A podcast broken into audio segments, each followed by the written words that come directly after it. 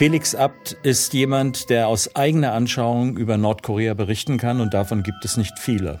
Ich habe oft gesagt, dass ich gerne jemand aus Nordkorea interviewen würde, weil wir so wenig über das Land und die Leute wissen.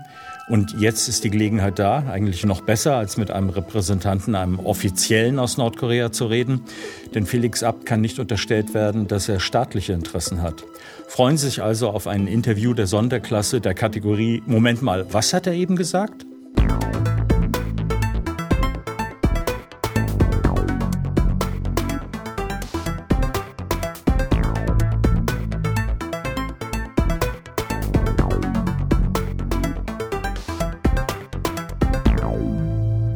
Gespräch. Ja, guten Tag, Herr Abt. Sie sind zurzeit in, nicht in Nordkorea, sondern in Vietnam, wo wir Sie jetzt erwischen und die technische Qualität der Verbindung ist nicht so, wie wir uns das wünschen. Äh, ich habe Vietnam auch äh, als ziemliches Hightech-Land im Bereich Mobilfunk kennengelernt, aber man lernt immer dazu. Also meine erste Frage an Sie ist, ähm, sieben Jahre Nordkorea, das ist ungewöhnlich. Wie kommt man denn überhaupt dahin? Also warum sind Sie nach Nordkorea gegangen? Also ich wurde damals angefragt vom ABB-Konzern, das ist ein äh, schweizerisch-schwedischer Konzern, der in der Elektrotechnik und äh, in der Industrieautomatisierung tätig ist. Äh, dieser Konzern, das äh, war eigentlich immer ein, in der Vergangenheit immer ein Pionier, der ist immer rechtzeitig in neue Märkte vorgestoßen. Also es war eines der ersten europäischen Unternehmen, äh, das in China äh, Fabriken aufgebaut hatte. Äh, als, die, als die Sowjetunion kollabierte, hat, war es auch eines der ersten europäischen Unternehmens, das dort das in Russland tätig wurden und so weiter. Und die wollten auch wieder zu den ersten in Nordkorea gehören. Und weil ich früher schon für die gearbeitet habe, äh, kannten die mich und haben mich angefragt und haben gesagt, äh, wäre das was? Wir brauchen einen Mann, der unser Geschäft äh, in Nordkorea aufbaut.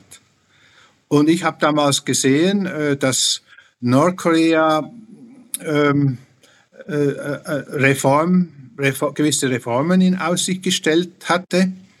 Und das hat, mich, das hat mich gereizt. Ich wollte mal in ein Land gehen, wo wirklich alles äh, ganz anders war und wo es vielleicht auch zu äh, möglichen dramatischen Veränderungen kommen könnte. Da wollte ich dabei sein, vielleicht helfen, ein bisschen mitzugestalten. Mhm.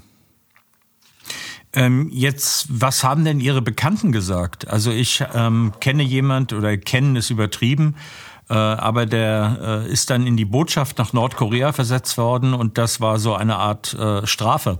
Wenn man als Diplomat was gemacht hat, was nicht in Ordnung war, war sozusagen der Gulag, in dem man geschickt wurde, wurde dann war Nordkorea. Was haben denn Ihre Bekannten gesagt, als Sie gesagt haben, es geht nach Nordkorea? Wie waren da die Erwartungen? Was für äh, Vorurteile, Vorurteile gab es denn zum Thema äh, Felix Abt in Nordkorea?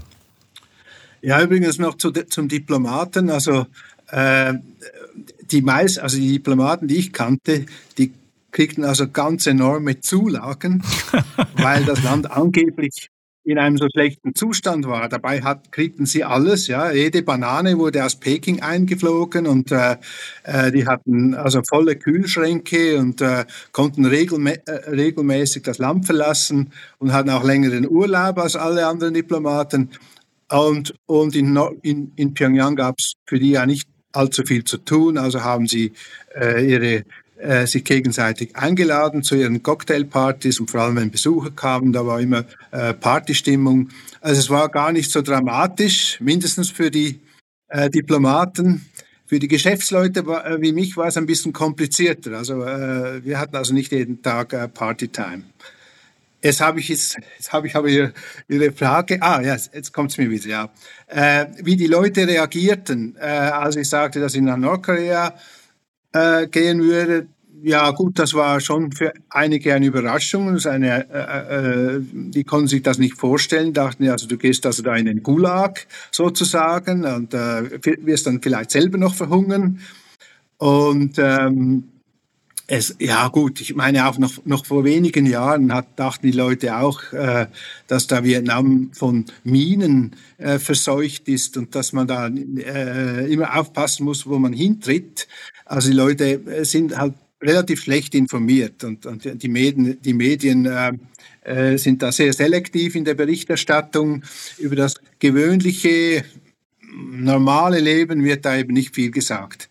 Und ich habe mich aber, bevor ich dorthin ging, habe ich mich natürlich gründlich informiert, auch mit Leuten geredet, die sich dort ein bisschen auskannten und äh, habe dann gesehen, das ist gar, das ist nur halb so wild. Ähm, natürlich ist, ist vieles ein bisschen anders. Natürlich hat, äh, äh, ist man da vielleicht am Anfang etwas, ein, ein bisschen isolierter. Und ähm, äh, die Denkweisen sind da, äh, unterscheiden sich da ein bisschen. Aber insgesamt äh, konnte man sich anpassen. Und, und äh, auch die Koreaner, die Nordkoreaner haben sich auch ein Stück weit angepasst. Und es, es hat da äh, Kompromisse gegeben, äh, was, äh, was etwa die Geschäftspraktiken äh, äh, äh, betraf oder auch das persönliche Leben und die Kontakte. Sie haben zwei Begriffe ähm, schon äh, benutzt, auf die ich dann noch eingehen möchte. Das ist Gulag, Gulag Nordkorea und Hunger in Nordkorea. Aber fangen wir vielleicht mal ganz praktisch an. Also das heißt, Sie kommen da jetzt hin. Äh, was ist denn Ihre Aufgabe für ABB? Was sollen Sie da machen und mit wem haben Sie in Nordkorea zu tun? Also ähm, die Nordkoreaner wollten ja also ein Problem mit der Stromversorgung, äh, mit der Stromübertragung und so weiter. Ähm, und äh, da hatte sowohl ABB ein, ein, Geschäftsinteresse, aber auch Nordkorea hatte ein Interesse, die, Stro äh, die Stromversorgungsprobleme zu lösen. Und äh, da, da, da waren wir halt Partner, äh, als es um, dieses, um, äh, um die Stromversorgung ging. Äh, wir haben dann gemeinsam, also mit den Nordkoreanern abgeklärt, wo, wo die Probleme sind. Ich bin auch im Land herumgereist, habe gesehen, äh, wie die Infrastrukturen aussehen. Und äh, sie haben mir auch nichts äh, verheimlicht. Ich durfte alles sehen. Ich durfte auch ich durfte auch die, die, die eingestürzten Brücken äh, konnte ich sehen, die, die, die, die Straßen mit den großen Löchern und oder die, also Naturstraßen war es ja meistens und so weiter, die Armut und eben der, der Mangel, der, der Strommangel und so weiter, äh, das, das äh, konnte ich alles sehen. Und weil die Nordkoreaner waren ja interessiert daran, äh, äh, Lösungen zu finden. Also es war nicht so, dass jetzt das, das Regime, äh, das denen alles äh, Schnurz egal war, sondern die äh, waren sehr interessiert, ähm, ähm, den Leuten, vor allem auf dem Land, denen es weniger gut ging als in der Hauptstadt, äh, dass es denen besser gehen sollte. Ja, also da, äh, und so gesehen, und da haben wir halt relativ gut äh, zusammengearbeitet. Ich habe dann später, ich war ja dann auch in anderen Geschäften tätig und also mit Nordkoreanern zu tun, also es um, um ähm, um äh, Tagewerke ging oder äh, um, um äh, äh, Arzneimittelherstellung und so weiter, war ich auch, äh, äh, da hatte ich auch gewisse Aktivitäten. Und auch da sah, war eigentlich die Zusammenarbeit relativ gut. Also es gab natürlich Missverständnisse, es gab auch unterschiedliche Interessen, es gab einmal auch Auseinandersetzungen.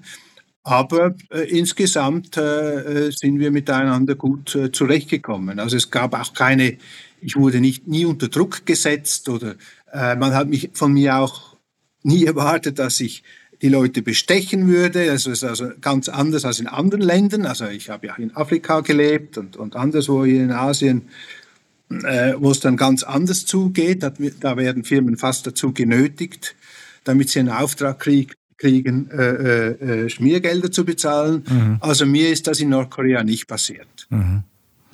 Äh, jetzt kenne ich solche Geschichten. Ähm, das war übrigens auch eine Frage. Ich habe hier intern gefragt, was interessiert denn Leute äh, an Nordkorea? Und da war immer die äh, eine der Fragen, die immer kommt, ist: Kann man da überhaupt hinreisen? Also jetzt für Sie, wenn Sie da hingekommen sind, haben Sie immer einen Aufpasser gehabt, der Ihnen über die Schulter guckt und aufpasst, was Sie machen? Sind Sie überwacht worden?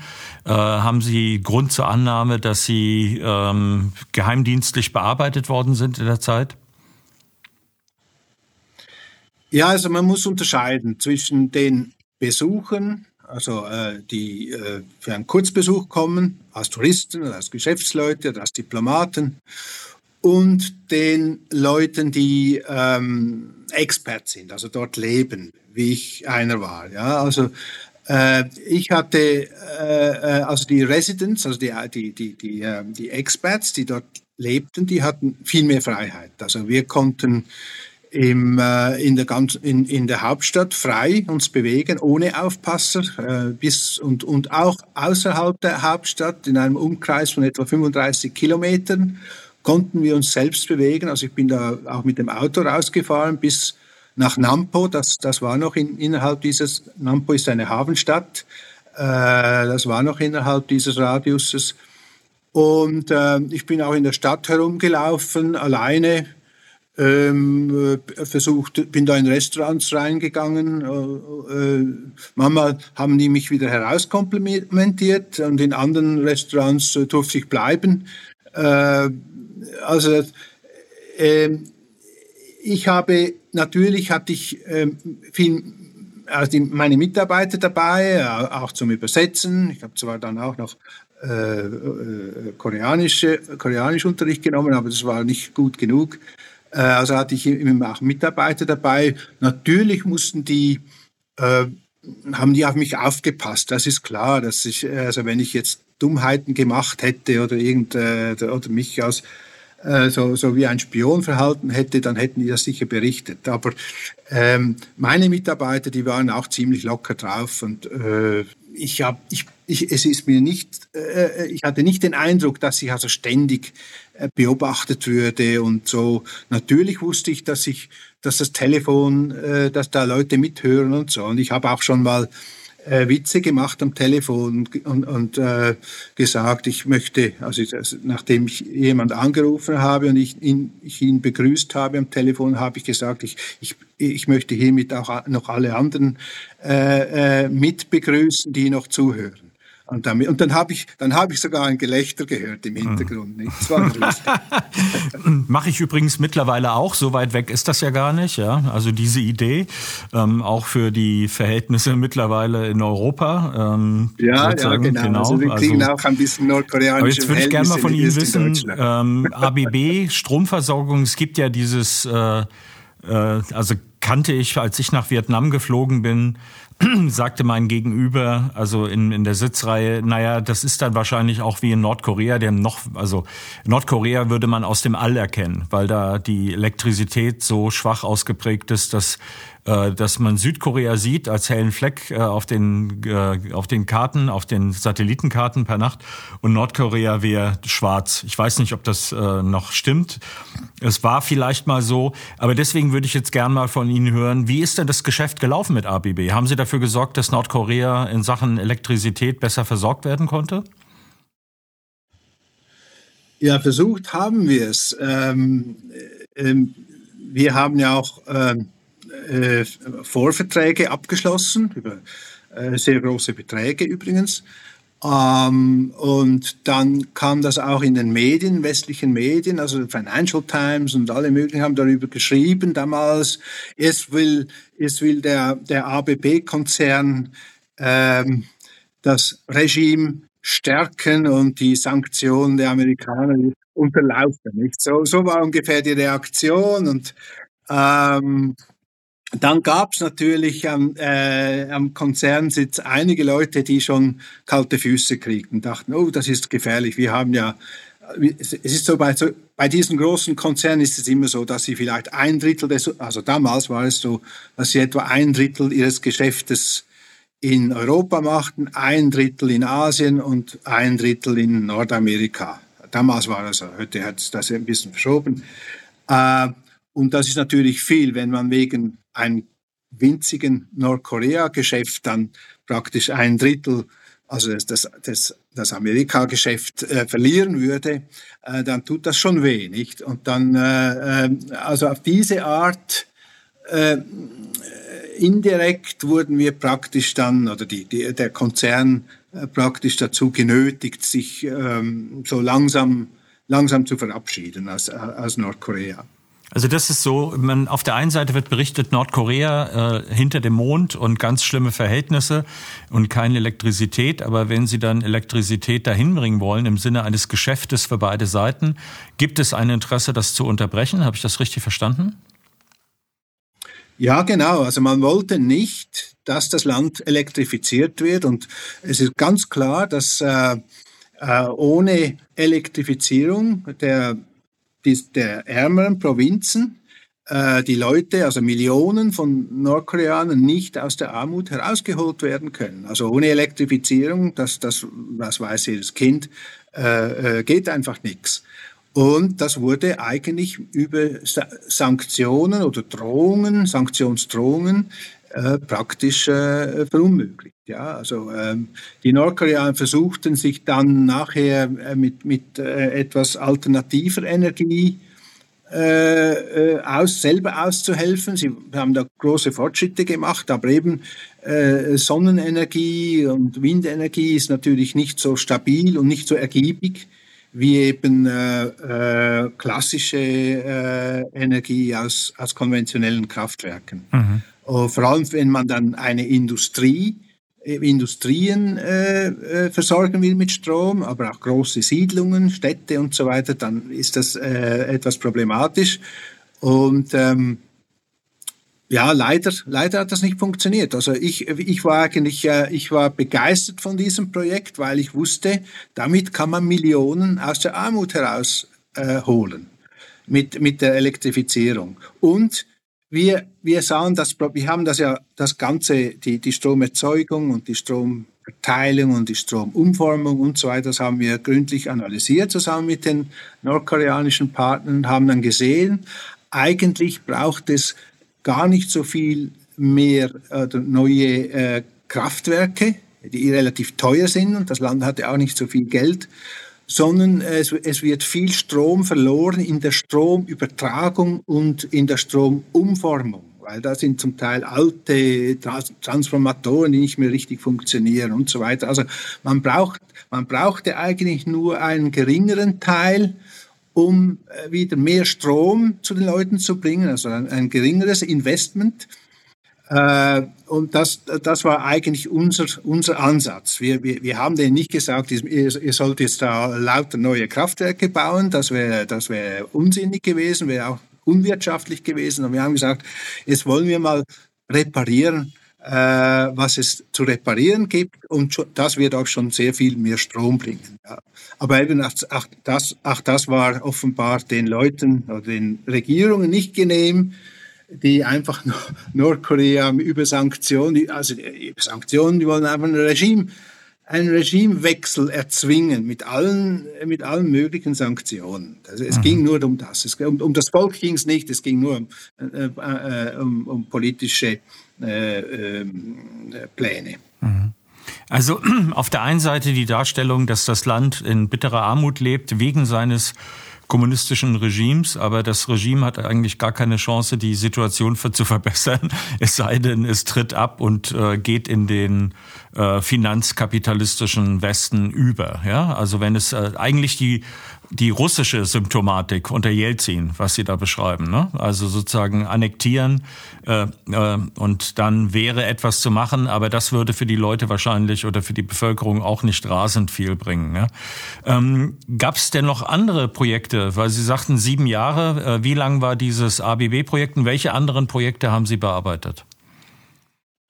Ja, ich war auch äh, zum Beispiel war ich äh, äh, also, als ich dann ABB zurückzog, musste ich ja, äh, mich umschauen nach anderen äh, Erwerbsmöglichkeiten.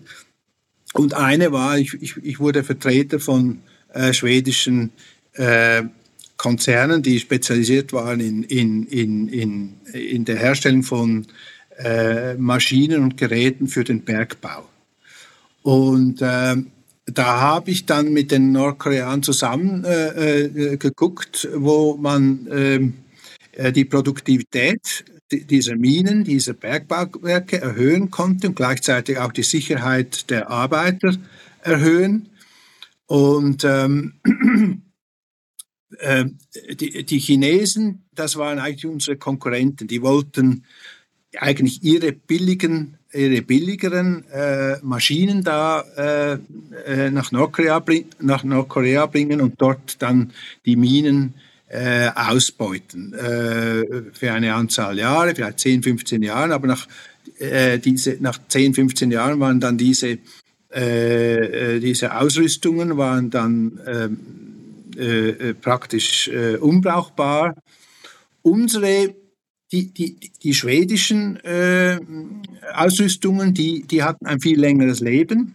Das heißt, wenn jetzt äh, jemand ein Chinese oder sonst jemand eine Mine ausbeuten wollte, äh, dann hatten die Nordkoreaner und, die, und äh, äh, dann konnten die Nordkoreaner nachher diese Ausrüstung für sich selbst äh, noch brauchen, ja, weil äh, die, vielleicht der, derjenige, der die Mine zuerst ausländert, kann Chinese oder sonst jemand gewesen sein, der die, die diese äh, Mine ausbeutete, der konnte sie so lange ausbeuten, bis die, bis die Ausrüstung bezahlt war. Ja? Das ließen die Nordkoreaner einfach, äh, das war wie ein Gegengeschäft. Die durften das ausbeuten, bis die, die Anlagen bezahlt waren. Bei den Chinesen war es so, dass natürlich nach relativ kurzer Zeit die Anlagen, also damals war es so, heute ist es wahrscheinlich etwas anders, weil die Qualität der chinesischen Erzeugnisse ist auch sehr, hat sich stark verbessert.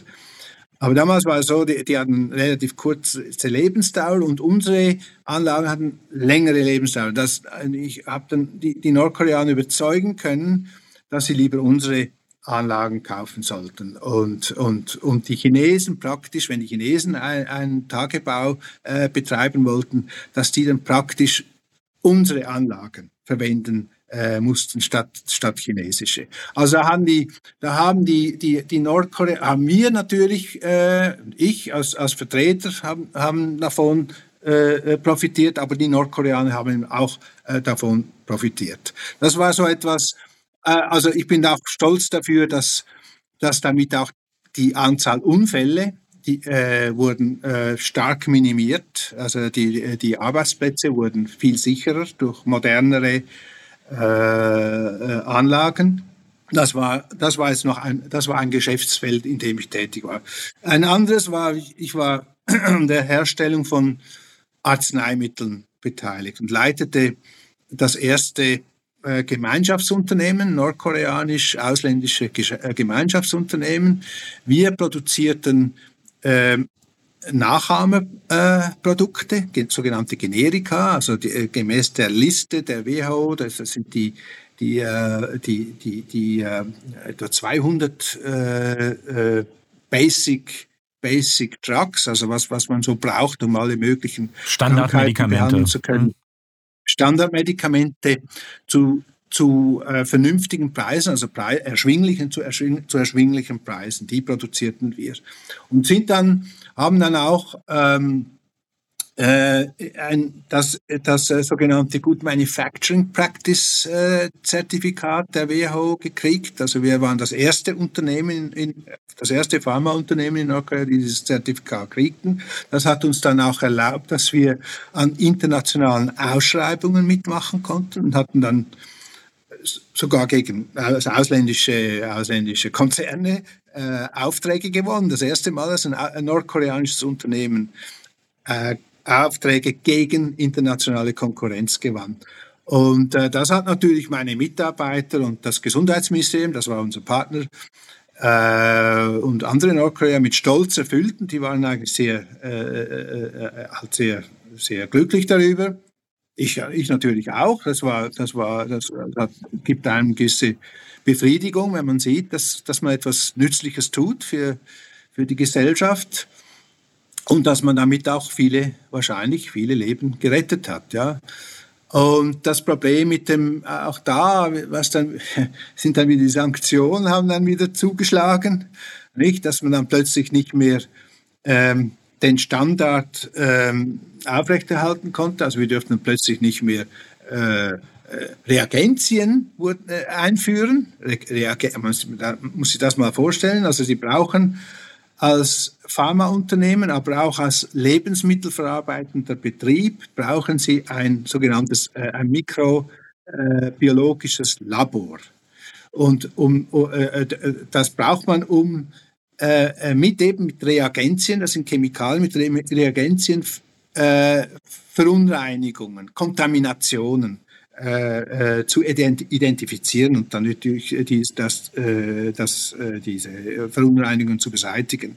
Wenn Sie das nicht haben, dann äh, werden Sie also un unsichere Produkte, vielleicht sogar gefährliche Produkte, wenn da, wenn da also je nachdem, was da für, für Erreger da noch in die, in, äh, sich auf, auf, auf, den Maschinen und im, im Rohmaterial, im, im, Endprodukt enthalten sind, äh, geben Sie also äh, Dinge an, an die Patienten oder an die Verbraucher ab, die, die man eben überall sonst nirgendwo zulassen würde. Also in Deutschland dürfte, äh, dürfte, dürften äh, Arzneimittel oder Lebensmittel, ohne dass die getestet werden in, mikrobiologische Lab, in mikrobiologischen Laboren, dürfen die nicht an die Verbraucher gehen. In Nordkorea ist das einzige Land auf der Welt, wo man den Verbrauchern es zumutet, dass äh, Arzneimittel und Lebensmittel nicht äh, gründlich getestet werden und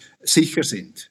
Die sind nicht mehr sicher. Und da muss ich sagen, habe ich dann, ich, ich war ja auch ähm, äh, Aktionär an dieser Firma, als dann das nicht mehr, dieser Standard nicht mehr aufrecht erhalten werden konnte, habe ich gesagt, ich, will, ich kann da leider nicht mehr mitmachen. Ich, äh, das wäre unverantwortlich. Ich will nicht äh, äh, äh unsichere äh, Produkte mehr äh, herstellen lassen. Da habe ich mich dann, also das war dann später, als ich schon nicht mehr in Nordkorea war, aber ich war immer noch finanziell beteiligt. Da habe ich mich dann verabschiedet weil äh, das hat sich nicht mit meinem Gewissen vereinbaren lassen, äh, dass, dass man äh, solche Produkte äh, äh, dann noch äh, ähm, vertreibt, obwohl ich natürlich die Nordkoreaner verstehe, sie haben gar keine andere Wahl, ja, sie haben dann keine andere Wahl. Und der und der und und die Schuldigen sind ja nicht die Nordkoreaner. Also, die Schuldigen sind wieder diejenigen, die die Sanktionen äh, äh,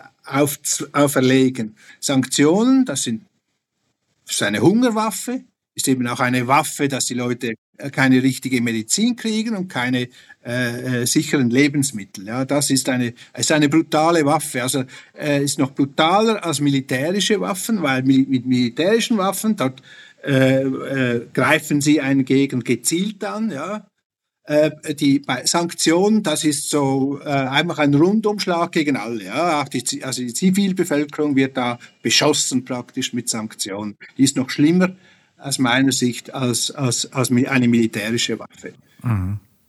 Also was Sie beschreiben ist, äh, es lag nicht an der kommunistischen Partei, so wie wir das normalerweise hier erzählt bekommen, an deren Unfähigkeit, an deren ideologische Verblendung, sondern äh, egal was die angefangen haben, an gemeinsamer Kooperation mit irgendwelchen westlichen Ländern und so wie Sie es beschreiben, ja sehr pragmatisch. Das heißt, man holt lieber einen schwedischen Konzern als einen chinesischen. Äh, das ist, äh, ist ja eine Entscheidung, die äh, aus der Sache gefällt wird, nicht aus der Ideologie. Also im Endeffekt ist das doch eine Situation, wo die machen können, was sie wollen. Sie werden immer sozusagen für Nordkorea gibt es keinen Weg aus diesem aus dieser Misere, außer dass sie sich in die also ergeben, dass sie ihre eine Kapitulationsurkunde unterzeichnen und die, die Regierung muss weg. Vorher äh, gibt es gar nichts anderes. Ja? Also solange die Regierung so besteht, wird Nordkorea unter diesen Zuständen zu leiden haben. Ja, im Prinzip schon. Ja, das ist äh, leider so. Äh, äh, Gibt es denn jemand, der sich dagegen wehrt? Andere Länder? Also China zum Beispiel. Wie verhält sich denn China bei sowas? Ja, China hat, äh, China und Russland haben sich in letzter Zeit gegen die Sanktionen ausgesprochen, in den letzten paar Jahren. Aber sie haben äh, auch bei wesentlichen Sanktionen, die da über den äh, UNO-Sicherheitsrat beschlossen wurden, haben sie da auch mitgemacht, weil sie damals dachten, das war so nach, nach dem ersten äh, großen äh, Nukleartest, 2006 äh, hat das begonnen, dass also auch die, die Chinesen die Russen Sanktionen damals zugestimmt haben, weil sie natürlich, äh, weil sie auch nicht wollten, dass Nordkorea äh, sich nuklear bewaffnet. Aber inzwischen haben sie gesehen, haben sie natürlich gesehen, dass die Nordkoreaner eigentlich nicht sich nuklear bewaffnen wollen, um, um, um Amerika angreifen zu wollen, wie das so, so in, in, in unseren Medien behauptet wird, sondern einfach, weil sie gelernt haben, als, als anderen Beispielen, der, der Saddam Hussein und, äh, in, in, im Irak und der äh, Oberst Gaddafi in Libyen, äh, weil sie eben keine, äh, äh keine nukleare Abschreckung hatten, wurden sie mit Krieg überzogen, ja. Und dann überlebten sie nicht. Und die Nordkoreaner sagen, wir brauchen, wir wollen das nur zu unserer äh, Sicherheit und zur Abschreckung. Und wir werden das nie als erste einsetzen. Die Amerikaner haben ja die Erstschlagdoktrin, die, die, die, die, Chinesen und die Nordkoreaner haben eine Zweitschlagdoktrin. Wir, wir werden uns einfach rächen oder zurückschlagen, wenn wir angegriffen werden. Aber wir wollen niemanden angreifen. Ähm, und die Nordkoreaner waren ja auch bereit, äh, mit den Amerikanern darüber zu verhandeln. Es gab ja diese, 1994 gab es das, das äh, Nuclear Frame Agreement, gab es ein, also ein, ein Agreement. Die Amerikaner haben ihm zugestimmt, haben gesagt, wir geben euch Sicherheitsgarantien, wenn ihr äh nicht nuklear geht. Das hat eine Zeit lang funktioniert. Und dann äh, äh, auch noch unter Clinton gab es eine, eine, eine, Zeit, eine, äh, eine Zeit lang ein Tauwetter zwischen Nordkorea und, und den USA. Die, die, die Außenministerin Clintons, die Madeleine Albright, ist ja nach Pyongyang gegangen.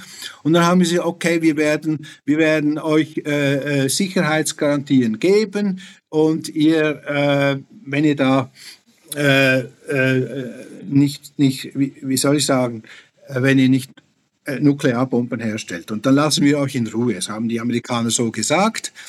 Und dann kam George Bush, kurz, kurz nach, äh, ein paar Monate später wurde George Bush gewählt, kam Präsident und der hat eine 180-Grad-Wendung gemacht und hat dann äh, äh, Irak, Iran und Nordkorea als die Achse des Bösen bezeichnet, mit denen, äh, die muss man bekämpfen, da, da braucht es äh, äh, da, da, müssen wir äh, auch Gewalt anwenden, weil das sind Böse, den, mit denen kann man nicht reden. Also das war dann, und dann mussten natürlich Nordkoreaner, also jetzt jetzt ernst, also als George W. Bush Präsident war, hatten die Nordkoreaner noch keine Atombombe.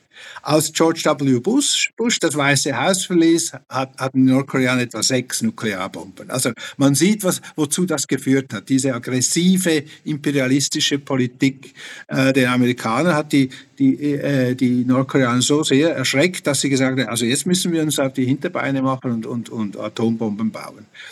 Und ähm, ich, ich glaube, äh, vielleicht das, was äh, die Annahme, äh, dass die Amerikaner das nordkoreanische System ganz zerstören wollen. Äh, daran glaube ich es auch, auch nicht unbedingt, weil ich glaube nicht, dass die Amerikaner und die Japaner äh, das, äh, sagen wir, einen Regimewechsel wollen und das dann zu einem vereinten Korea führt. Weil ein vereintes Korea wäre natürlich wieder ein, ein wirtschaftliches Powerhouse, eine, eine starke Wirtschaftsmacht und eine Konkurrenz, genauso wie im Fall von Russland.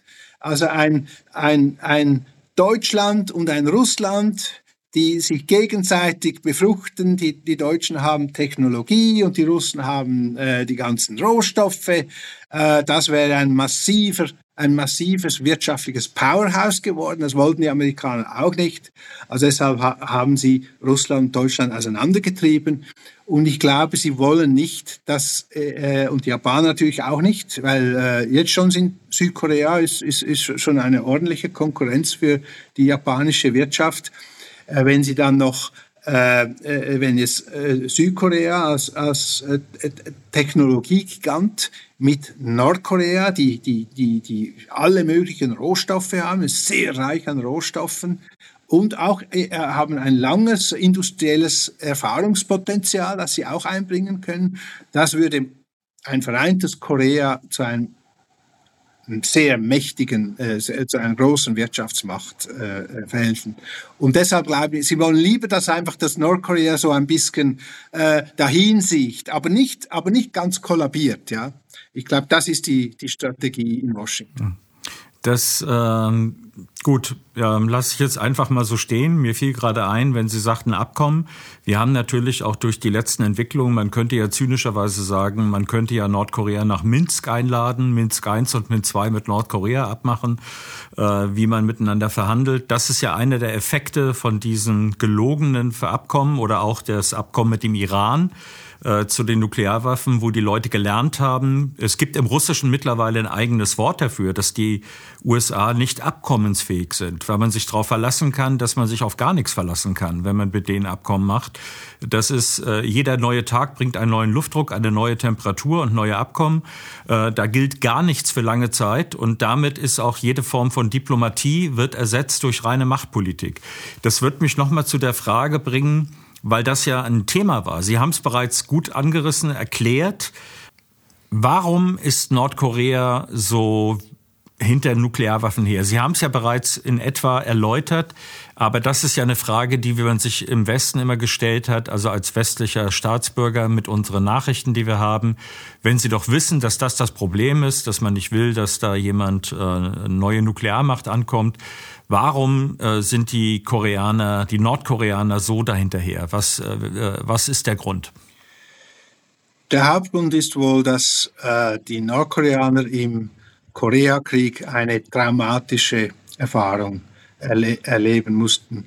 Ähm, das Land wurde äh, massiv bombardiert. Alles, was da äh, auf dem Boden kreuchte und fleuchte, wurde äh, äh, beschossen von der Luft. Ich habe übrigens selber ältere Nordkoreaner ähm, kennengelernt, die mir aus dieser Zeit etwas erzählt haben. Äh, also da wurde äh, äh kein Huhn und kein Hund äh, konnte da überleben, wenn es, wenn es sich an, nicht in, in einem Loch versteckt hatte. der damalige zuständige äh, amerikanische Luftwaffengeneral hat dem äh, Air Force Museum in Amerika in einem Interview 1984 gesagt, dass sie ähm, jede Stadt platt gemacht hätten und äh, 20 Prozent, das ist eine Zahl, äh, Leute getötet haben. Ähm, und ähm, es wurde es gab sogar andere offizielle amerikanische äh, Stellen, die, die zugegeben haben, dass sie also alles, auch ganze Dörfer ausradiert haben. Und dann gab es zum Beispiel es, die, die zwei größten Dämme, Staudämme des Landes, die äh, Wasser für 75 Prozent der nordkoreanischen äh, Landwirtschaft äh, bereitstellten. Äh, die wurden gesprengt von der amerikanischen Luftwaffe. Das ganze Ackerland wurde äh, überflutet und damit äh, waren die Lebensmittel, also vor allem Reis, aber auch andere äh, Lebensmittel, waren dann zerstört und das löste enorme Hungersnöte aus. Also das sind so äh, Dinge, die haben die, die Nordkoreaner geprägt, die haben die nicht, nie vergessen und die haben auch gesagt, nie wieder, wir lassen uns nicht mehr äh, so angreifen, wir müssen äh, äh eine abschreckende äh, äh, Waffe entwickeln und dann kam eben das mit dem mit, der, mit der Nukleargeschichte auf. Mhm. Mhm. Ähm, es gibt ein weiteres Thema, ähm, an dem ich selber auch mal dran war. Das sind die Gulags, ähm, die Lager, das Lagersystem in Nordkorea. Äh, man spricht von 200.000 Menschen, die dort inhaftiert sind. Äh, die Beschreibungen sind äh, finster, also stalinistisch plus äh, äh, etwas Nazi mit dabei. Ähm, das ist, als ich das gehört habe damals, gab's ähm, ich habe es geglaubt eine ganze Zeit. Mittlerweile bin ich da etwas skeptischer geworden, aber ich glaube nicht, dass es auf äh, sozusagen komplett aus der Luft gegriffen ist. Wissen Sie etwas darüber, wie das aussieht mit dem äh, mit diesem Lagersystem? Also da weiß ich sehr wenig darüber. Ich weiß auch nicht, was ich, was ich so höre und lese. Aber selber habe ich es nicht gesehen, was nicht heißt, dass es es nicht gibt. Ähm, aber ich muss, ich muss natürlich auch sagen, dass äh, der, der durchschnittliche Nordkoreaner, der der kommt ja nicht in einen Gulag. Also das sind diese 200.000 Leute. Äh, das ist eine Zahl, die stammt, äh, glaube ich, von der UNO oder von, von diesem internationalen Gerichtshof. Ähm, die, äh, äh das ist ja weniger als ein Prozent. Das ist 0, ich weiß auch nicht, wie viel, äh, vielleicht 0,3 oder so Prozent der gesamten Bevölkerung. Das heißt, die, die meisten Nordkoreaner, die landen nie in einem, äh, in einem äh, Prison Camp, also in, in, so einem Lager. Ja? Und wer, wer sich also nicht jetzt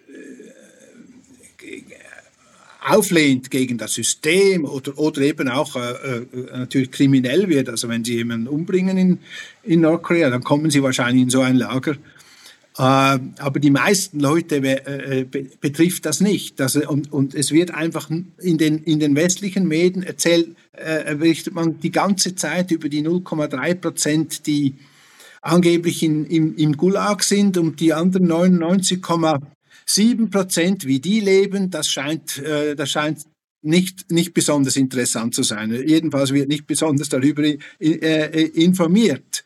Und äh, wenn ich mir dann vorstelle, wenn, da gab es dann Berichte in den, in den westlichen Medien, als die entdeckten, oh, in Nordkorea gibt es sogar Choco Pies, das sind so, so Schokokekse, die werden von einem südkoreanischen, vom südkoreanischen Lotte-Konzern hergestellt der hat die dann äh, nach Kaesong geliefert, wo es mal ein, ein gemeinsames äh, Industrie, ein Industriepark gab, ein nord-südkoreanischer Industriepark.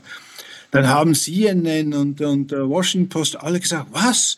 Äh, äh, nein, die, die North, North Koreans are craving, also die, die, die, die, die, die, die die sind so verzweifelt, die haben noch nie ein, ein, ein, ein Schokoladekeks essen dürfen. Ja?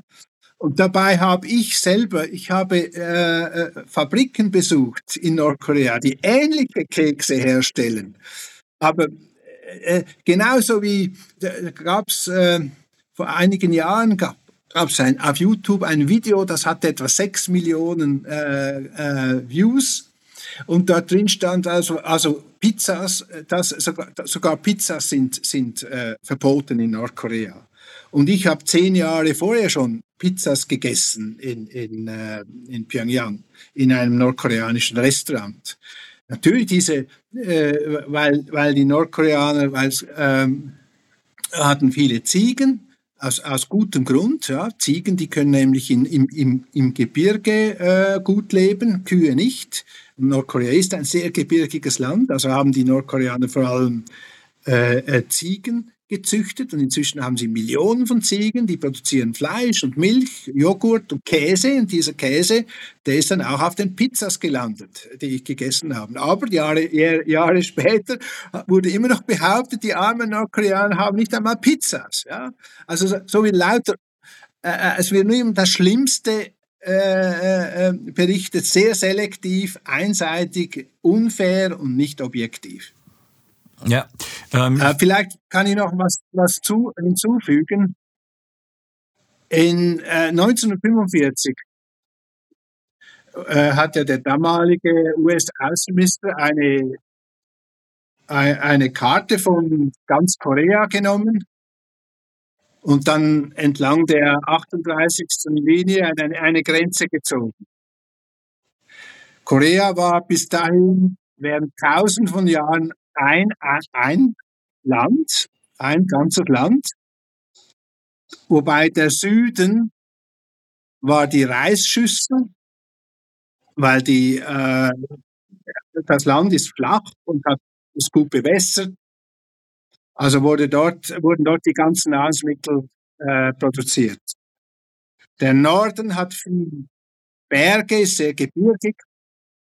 Dort sind auch die äh, Rohstoffe, also Metalle, Mineralien, Kohle und so weiter. Dort hat sich äh, die Industrie entwickelt. Mit der Teilung von Nord- und Südkorea wurde dem Norden von einem Tag auf den anderen die Reisschüssel weggenommen. Also das äh, Überleben des Nordens wurde damals wesentlich schwieriger. Also deshalb hat dann äh, diese, äh, diese Kampagnen gegeben, um Ziegen zu züchten.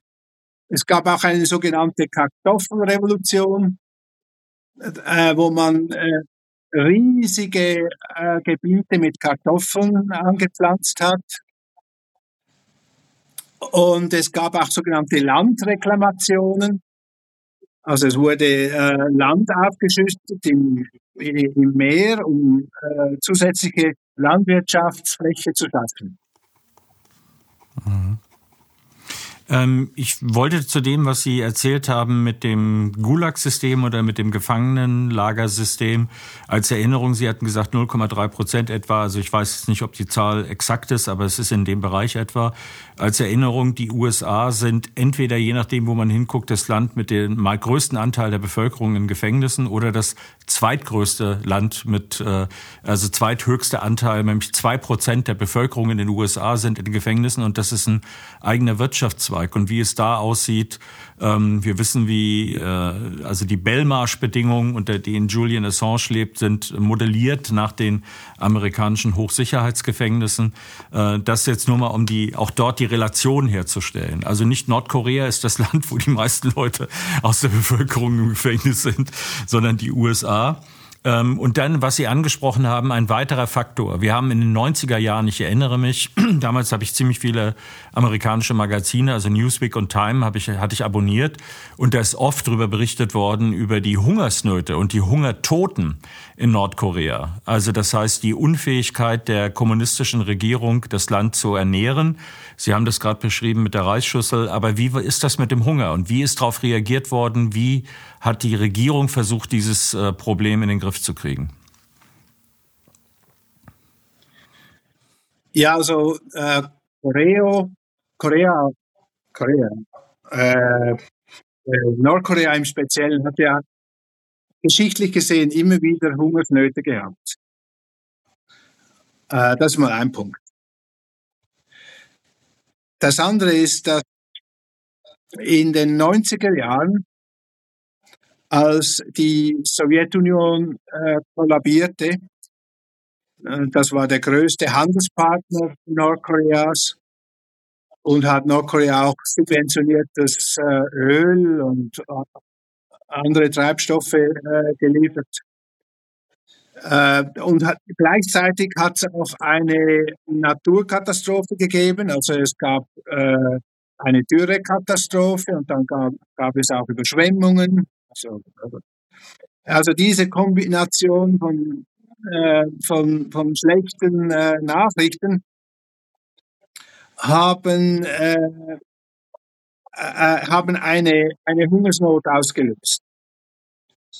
Aber diese Hungersnot war nicht äh, so riesig, wie sie, wie sie im Westen dargestellt wurde. Also der, der damalige französische Koordinator der der UN-Hilfswerke, der sagte, dass etwa 300.000 bis 600.000 Leute äh, äh, verhungert sind. Wenn Sie aber die Medien anhören, also Reuters und, und, und die New York Times, die haben dann von drei Millionen geschrieben und haben dann auch noch gleich den Grund dafür gegeben, dass also das, das, das Regime die Leute in den Hungertod getrieben hat. Ja. Was natürlich völlig Unsinn ist.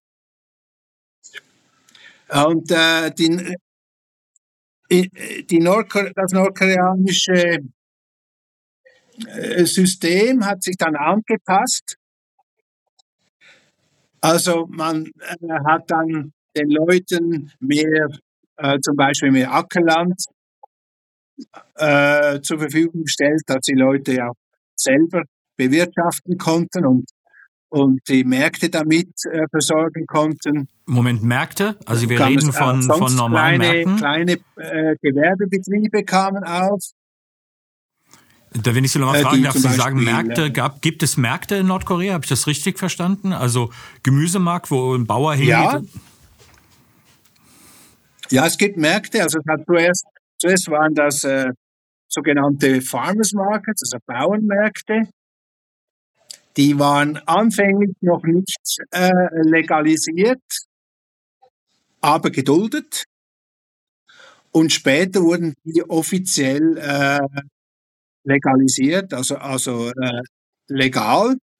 Äh, und dann, äh, dann wurden diese Märkte, diese Bauernmärkte wurden dann auch erweitert. Es wurden alle möglichen anderen Produkte, äh, industrielle Produkte und so weiter, äh, wurden da äh, hinzugefügt. Ähm, ist das eine der, der Maßnahmen gewesen im Zusammenhang mit dem Hunger? Also was hat man dann getan in Nordkorea von Seiten der Regierung oder von was immer es dort für Institutionen gibt, um dieses Hungerproblem anzugehen? Ja, die Regierung hat die UNO und alle möglichen Hilfswerke und Nichtregierungsorganisationen um äh, Hilfe ersucht. Und es ist auch relativ viel äh, Nahrungsmittelhilfe ins Land äh, eingeflossen, äh, während mehrere Jahre, bis die Nordkoreaner gesagt haben, jetzt, jetzt ist genug. Es, es hat sich da eine Culture of Dependence, also eine Kultur der Abhängigkeit gebildet. Wir möchten eigentlich lieber ausländische Geschäftsleute und Investoren die hierher kommen, um zu produzieren, die uns Technologie bringen und Kapital, damit wir unsere Wirtschaft entwickeln können und, und dann selber genügend her äh, Lebensmittel herstellen können. Und das war dann im, im Jahr 2002, das war das, das Jahr, wo ich nach Pyongyang ging, da, wollte, da hat die Regierung gesagt, jetzt, jetzt wollen wir den, den ausländischen Geschäftsleute das Leben einfacher machen, damit die, damit die eben uns helfen können, die Wirtschaft zu entwickeln. Wir wollen nicht mehr von äh, Lebensmittelhilfen aus dem Ausland abhängig sein. Äh, wie ist denn Ihre Erfahrung jetzt im direkten Leben, wenn Sie äh, jetzt mal abgesehen von allen politischen Verhältnissen, äh, was hat Sie, was ist Ihnen aufgefallen, wenn Sie mit zu Hause mit den Leuten in der Schweiz geredet haben? Was haben Sie erzählt dort als die äh, das Erlebnis, was Sie äh, am, sozusagen, womit Sie am wenigsten gerechnet haben, oder auch eines, was am typischsten ist für das Leben in Nordkorea? Also sozusagen Alltagsleben. Das ist meine Frage jetzt nach dem Alltagsleben. Wie ist das? Wie muss man sich das vorstellen? Kommt da morgens der Aufseher und äh, äh, aus dem Fernsehen kommt Big Brother und erzählt einem was? Wir haben ja so eine Vorstellung von Nordkorea als die Realumsetzung von 1984 mit äh, Kim Jong-un an der Spitze. Also wie ist das Leben? Also ich kann es nur so mit erklären mit meinen eigenen Mitarbeitern damals. Die sind jeden Morgen entweder mit dem Firmenbus oder individuell zur Arbeit gekommen. Äh, einige waren vielleicht äh, nicht so gut gelaunt, die meisten waren, meist, waren meistens gut gelaunt. Ähm, dann haben wir wir haben in den Pausen auch äh, miteinander, äh, mit, äh, uns miteinander unterhalten und die haben dann über ihre privaten Dinge erzählt, über die Familie, über, äh, über den Ehemann, der vielleicht nicht immer ganz treu war oder, oder wenn der, der Junge oder das Mädchen an einer Schulprüfung versagt hat, dann waren sie nicht ganz glücklich. Oder sie waren besonders glücklich, wenn ihre Kinder die Eintrittsprüfungen in gute Schulen bestanden haben und so weiter. Wir haben auch Tort, Kuchen mitgebracht. Wenn, wenn jemand äh, äh, Geburtstag äh, feierte. Wir haben zusammen auch ähm, Tischtennis gespielt. Wir haben Tischtennisanlage in unserer Fabrik. Wir sind auch miteinander ausgegangen äh, zum Karaoke oder haben Exkursionen gemacht oder Sport miteinander gemacht. Also es war eigentlich gar nicht so viel anders wie äh, was sie in anderen Betrieben erleben, ja. Wahrscheinlich auch in deutschen Betrieben ist das vielleicht auch nicht anders, ja. Und äh, also es war nicht irgendwie, dass die Leute hatten nicht irgendwie Angst oder waren immer so so verdrückt oder ver, äh, ängstlich und depressiv oder so. Sie waren, sie waren ganz normal, ganz normale Menschen und zeigten ihre Emotionen. wie das auch überall sonst der Fall ist. Mhm. Äh, was mich interessieren würde nach den ganzen Entwicklungen, sagen wir mal die letzten zehn Jahre, ähm, was glauben Sie oder was wissen Sie, was kennen Sie? Wie ist die Stimmung in Nordkorea, wenn man jetzt den Leuten die Möglichkeit geben würde, abzustimmen, auch mit den Füßen abzustimmen? Wo würden die hingehen? Was würden sie wollen? Ist der Verlockung des Westens, ist der Westen noch golden? Ähm, hat sich das geändert? Ähm, ist, äh, gibt es sowas wie ein äh, Patriotismus dazu oder ist es wie in Polen, wo keiner, äh, Polen, jetzt rede ich jetzt von 88, 89, weil das mit der krasseste Fall war, da hat keiner mehr an das System geglaubt. Selbst die Leute der Partei haben nicht mehr an das System geglaubt. Wie würden Sie das einschätzen? Wie, wie viel Unterstützung hat dieses, äh, hat die nordkoreanische Regierung, ich will nicht immer von Regime reden, ähm, äh, weil das auch so ein Belast, also ein Begriff ist, der etwas bedeutet schon. Also wie, wie würden Sie das einschätzen? Wie viel Unterstützung gibt es da? Ich bin mit äh, Mitarbeitern äh, verschiedentlich nach China und in andere Länder gereist. Und die sind eigentlich immer gerne wieder nach Nordkorea zurückgekehrt. Und ich habe dann gefragt, wie war denn der Eindruck? Und dann haben sie gesagt, also unser Land ist immer noch das Beste. es ist sauber, es ist gut organisiert, es ist sicher. Äh, die Regierung kümmert sich um alle. Also ich würde sagen, dass wahrscheinlich die meisten das System so aufrechterhalten würden. Sie würden wahrscheinlich versuchen, es zu verbessern, auf einige Dinge äh, zu kopieren, was sie gesehen haben, äh, zum Beispiel in China oder in Vietnam. Aber sie würden nicht wesentlich jetzt, äh, am, am, System verändern wollen. Mhm.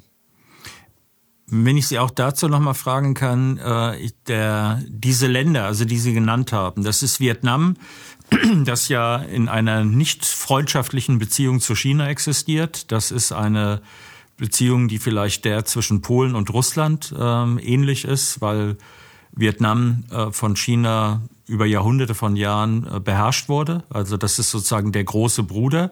Ähm, und wir haben aber trotzdem, das äh, ist in Vietnam und in China und in Korea und in Japan auch, ist der Konfuzianismus äh, eine grundlegende Kulturtatsache. Ist das, gilt das auch für Nord- und Südkorea beide? Und wäre, wie sieht das aus mit dem, mit der Möglichkeit, ist das die Wiedervereinigung ein Thema? Weil wir sind in der Hinsicht sind ja die Deutschen sehr nah an Korea dran. Also eigentlich äh, mit diesem, äh, mit dieser Merkwürdigkeit der Teilung, die ja keine natürliche ist, sondern die eine äh, Supermacht induzierte Geschichtsbedingung, die, äh, die nicht in die Landschaft passt eigentlich. Also wie ist das in diesen beiden, äh, in diesen beiden Faktoren? Also Konfuzianismus und Wiedervereinigung. Ja, sowohl die Nord- wie die Südkoreaner möchten äh, die Wiedervereinigung. Äh, die, sie wissen natürlich, dass es etwas kompliziert ist. Ja. Äh, die Nordkoreaner haben ein bisschen Angst, dass sie vielleicht vom äh, wirtschaftlich mächtigeren Süden über den, über den Tisch gezogen werden könnten äh, dass vielleicht die früheren Landbesitzer aus dem Süden äh, ihr, äh, ihre alte Ländereien zurückfordern möchten, dass wieder Südkoreaner auch die Bodenschätze an sich reißen möchten und so weiter. Also da, diese Befürchtungen bestehen. Aber insgesamt sagen sie, wir sind Koreaner, wir haben tausende von Jahren zusammengelebt, wir, wir sollten wieder zusammen. Ähm, der Fall Vietnam-China ist nicht so eindeutig. Also natürlich gab es immer wieder diese äh, Rivalitäten und, und auch die fast tausendjährige Kolonisierung Vietnams durch China. Aber insgesamt äh, sind beide Seiten relativ pragmatisch, trotz den Inseln im südchinesischen Meer, die umstritten sind. Äh, China ist immer noch der größte Handelspartner von Vietnam. Und beide Regierungen betonen immer wieder, dass sie ihre Handelsbeziehungen, auch sonstige Beziehungen ausbauen wollen. Mhm. Äh, Konfuzianismus, wenn ich das fragen darf. Inwieweit ist das relevant für Nordkorea, Südkorea? Also als kultureller Hintergrund. Ja, sind, ja also beide Länder, also beide Seiten, nicht, sind ja nicht, Entschuldigung, sind, sind keine Länder. Mhm. Beide Seiten sind konfuzianisch. Äh, die teilen also Werte mit, mit China und äh, Vietnam. Also das, äh, das sind vor allem Familienwerte, das, ist, das sind auch gewisse äh, Hierarchien. Ähm, Bildung ist ein Thema. Ja, also Sie das, haben das vorhin äh, erwähnt. Also das heißt, die, äh, bei all diesen Kulturen ist die Bildung der Kinder ein, äh, ein Lebensthema für alle Familien. Ja? Absolut. Also die, äh, die Erziehung ist, hat oberste Priorität. Weil äh, Konfuzius hat natürlich das gelehrt, dass man äh, auch unabhängig vom, vom sozialen äh, Background mit einer guten Ausbildung sozial vorankommen soll. Also jeder soll gleiche Chancen haben, wenn er sich bemüht und sich äh, bildet. Und das ist natürlich fest in den Köpfen der Menschen. Mhm. Dann ähm, würde ich äh, zu der Frage, die von meinen Kollegen hier kam, äh, ist es eigentlich möglich, in Nordkorea zu reisen oder ist man dann immer mit einer Reisegruppe mit jemand vor der Nase, der einem was erzählt? Also wie, wie ist es möglich, als, als äh, ähm, westliche Person in Nordkorea äh, wirklich Land und Leute kennenzulernen oder ist das eine illusorische Vorstellung? Muss man da so wie Sie äh, als äh, jemand, der dem Land Nutzen bringt, hingehen, damit man Vertrauen hat? Ja, bisher ist es so, dass es äh, nur organisierte Reisen gibt. Das heißt, sie werden betreut von der nordkoreanischen Reiseorganisation. Äh, was es manchmal gibt, ist, dass es äh, zu spontanen äh, Treffen kommt, wo sie vielleicht irgendwo mal auf, auf Leute treffen, die gerade Fußball spielen und sie werden dazu spontan eingeladen oder, oder, sie, oder sie fragen, ob sie mitmachen dürfen. Also äh, gewisse spontane äh, Dinge gibt es schon. Also es ist nicht so rigid, es ist nicht so streng getrennt. Also man kommt immer wieder, äh, äh es, es gibt auch für Touristen, die geführte, die, die am Händchen geführt werden, gibt es immer wieder Möglichkeit, mal äh, äh, ganz spontan mit, sich mit, jedem, mit jemandem auseinandersetzen zu können. Mhm. Und das hat auch keine Konsequenzen für die Person, die dann spontan war, also keine negativen? Nein, solange das nicht äh, irgendwie politisch ausartet, äh, ist das eigentlich kein Problem. Nein, also wenn man da über, über normale Alltagsdinge äh, sich unterhält, dann, dann geht das schon. Mhm. Ähm, dann würde ich jetzt zum Schluss kommen. Also Sie dürfen dann auch noch mal, wenn Sie etwas haben, über das Sie gerne reden würden, was wir jetzt nicht angeschrieben haben, gibt es eine offene Kategorie. Ähm, Sie haben ja, also es gibt von Ihnen auch Interviews in der BBC, es gibt auch CNN, hat Sie schon interviewt. Äh, Sie sind auch des, dadurch, dass es nicht viele Leute gibt, mit denen man reden kann, die in Nordkorea sieben Jahre gelebt und gearbeitet haben, äh, haben Sie da eine Sondersituation. Sie reden jetzt auch mit uns, also das äh, herzlichen Dank dafür das ist auch nicht mehr üblich, dass man sozusagen mit allen redet, obwohl das eigentlich die journalistische Kernaufgabe ist. Ähm, wie, äh, wie würden Sie denn sagen, äh, verändert sich, also das heißt zum Beispiel die Gespräche mit BBC oder CNN, äh, sehen Sie da eine Chance, dass äh, äh, Nordkorea, das für mich doch sehr erinnert an Kuba, also immer getreten wird, äh, Sanktionen, äh, sozusagen, man will es unbedingt weghaben mit aller Macht äh, und das dann so überlebt da drin. Gibt es eine Möglichkeit für Nordkorea da rauszukommen und ähm, damit zusammenhängt die die Art und Weise, das Land zu betrachten. Tut sich da etwas oder ist das ein hoffnungsloser Fall? Ja, leider ist ist das eher ein hoffnungsloser Fall. Ich hatte kürzlich äh, mit der äh, äh, Church of Reunification äh, zu tun. Das ist eine äh, südkoreanische und japanische äh, Kirche von seinerzeit von, vom Reverend Moon gegründet, der übrigens aus Nordkorea stammte. Später aber Kim Il-sung, den damaligen äh, nordkoreanischen äh, Staatsführer, getroffen hat in Pyongyang. Diese Organisation hat sehr gute Beziehungen nach Seoul, nach äh, Tokio, nach Pyongyang und nach Washington. Und äh, ich habe denen gesagt, es braucht jemand, äh, der innovative Ideen entwickelt und der auch die richtigen Beziehungen hat an die Machtzentren, dort wo äh, die Dinge, äh, die Nord Nordkorea oder die ganze koreanische Halbinsel äh, betreffen, bestimmen. Und ich habe denen gesagt, das wäre doch gut, wenn ihr äh, ein, ein, ein, eine Arbeitsgruppe mit Prominenten aus Amerika, Japan, Südkorea und Nordkorea äh, äh, organisieren würdet. Die, ihr, ihr werdet am besten dafür prädestiniert, um so etwas zu machen. Und jetzt erst recht, es ist ja am, am Ende Juli ist ja der 70. Jahrestag des Waffenstillstandes. Es ist immer nur ein Waffenstillstand. Es gibt das Ende und ein, ein Friedensvertrag gibt es nicht. Das Ende des koreanischen Krieges ist immer noch nicht da. Ich habe gesagt, es wäre doch gut, wenn jemand wie ihr, ihr seid wahrscheinlich äh, am besten dazu geeignet, so etwas machen würde, damit da irgendwelche Bewegung äh, da reinkommt.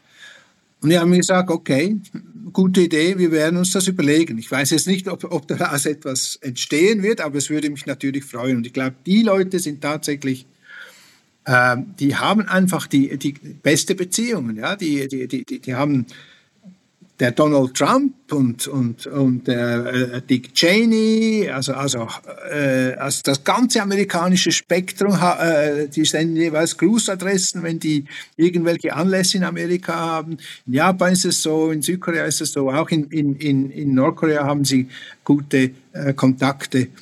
Äh, die wären vielleicht am besten dazu geeignet, äh, irgendetwas äh, Bewegung da in das Stalemate reinzubringen. Mhm. Und die Medien, wie, wie sehen Sie die Rolle der, der großen, also der Mainstream-Medien und überhaupt der Medien in diesem, in diesem Prozess?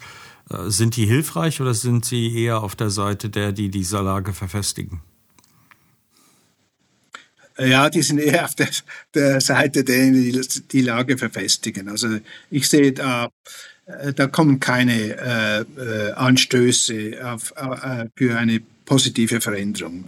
Das sehe ich leider nicht. E, e, noch weniger als noch vor, vor 20 Jahren. Also da gab es noch Leute, etwa bei CNN, der, der Mike Chinoy, der damals äh, ähm, Reporter in China war, der war, der ist nach Pyongyang gekommen und hat äh, mich und andere interviewt und äh, wir, wir, also das, wir gründeten damals die European Business Association, also zwölf, wir waren zwölf Gründungsmitglieder von europäischen Firmen. Ich war der Gründungspräsident dieser Handelskammer, das war die erste ausländische Handelskammer. Und der hat uns dann, äh, ja, eher äh, äh, wollte wahrscheinlich witzig sein, hat uns das als das Dirty Dozen bezeichnet. Mhm. Das, das, das, das, dreckige Dutzend, ja. Ein Spielfilm kennen Sie, ne? Auf, auf, auf, humoristische Art, ja. Der, das war jetzt noch einer, mit dem konnte man über äh, Dinge reden und der hatte ein gewisses Verständnis äh, äh für die Lage Nordkoreas. Aber inzwischen was da sonst noch an, an, an Journalisten jetzt bei CNN über, über, über Korea berichtet. Also das, die, diesen Leuten traue ich die Fähigkeit nicht zu, äh, irgend, irgend äh, positive Denkanstöße zu geben. Ich würde Ihnen dann gerne noch mal die Möglichkeit geben, wenn es etwas gibt, was Sie ähm, erzählen wollen, was Sie denken, was wichtig ist, dass die Leute, die sich für das Thema interessieren, wissen sollten, was ich jetzt nicht angesprochen habe. Dann haben Sie ähm, sozusagen jetzt einfach das Spielfeld offen für Sie. Ähm, ja, also wenn es etwas gibt, was sie, was sie loswerden wollen, was sie immer, wo sie immer schon dachten, das müsste man mal gerade rücken über Nordkorea.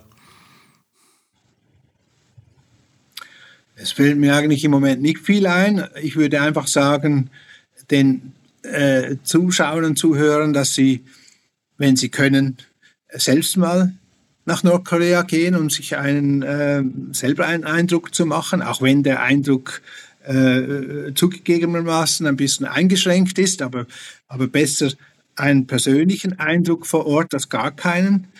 Äh, das äh, wirkt Wunder, und zwar auf beiden Seiten. Das, das prägt auch die Nordkoreaner. Äh, die denken dann, ja, die, die, diese, diese Westler, das sind gar nicht solche Teufel. Ja, und die, die Westler denken dann, die Nordkoreaner sind ja auch keine Sklaven. Also man kriegt dann ein, ein etwas ausgewogeneres Bild. Ja, deshalb würde ich empfehlen, wenn Sie die Gelegenheit haben, gehen Sie selber hin. Mhm. Was Sie getan haben, Sie waren sieben Jahre da und herzlichen Dank für dieses Interview ähm, und für die Offenheit, äh, die Sie gezeigt haben. Also als Kapitalist in Nordkorea und so zurückzukommen, das verdient allein schon mal wegen der großen Übersicht, die Sie bieten, diesen Architektenübersicht, äh, den großen Respekt. Danke dafür und auf Wiedersehen, Herr Abt. Danke Ihnen vielmals. Auf Wiederhören. Vielen Dank, Herr Abt. Und für Sie, liebe Zuschauer, auch danke fürs Zuschauen. Sie haben erfahren, die überraschende Erkenntnis aus diesem Interview. Auch in Nordkorea gibt es richtige Menschen. Und wenn Sie diese Erfahrung vielleicht mit anderen teilen wollen, die sozialen Medien bieten dafür die Möglichkeit. Telegram, Twitter, Getter, dort ist Apolut vorhanden oder auch in der Apolut-App. Und ich denke, es ist eine friedensfördernde Maßnahme, ein Gespräch wie dieses möglichst weit zu verbreiten, damit man sieht, da wäre viel mehr drin, wenn man nur wollte.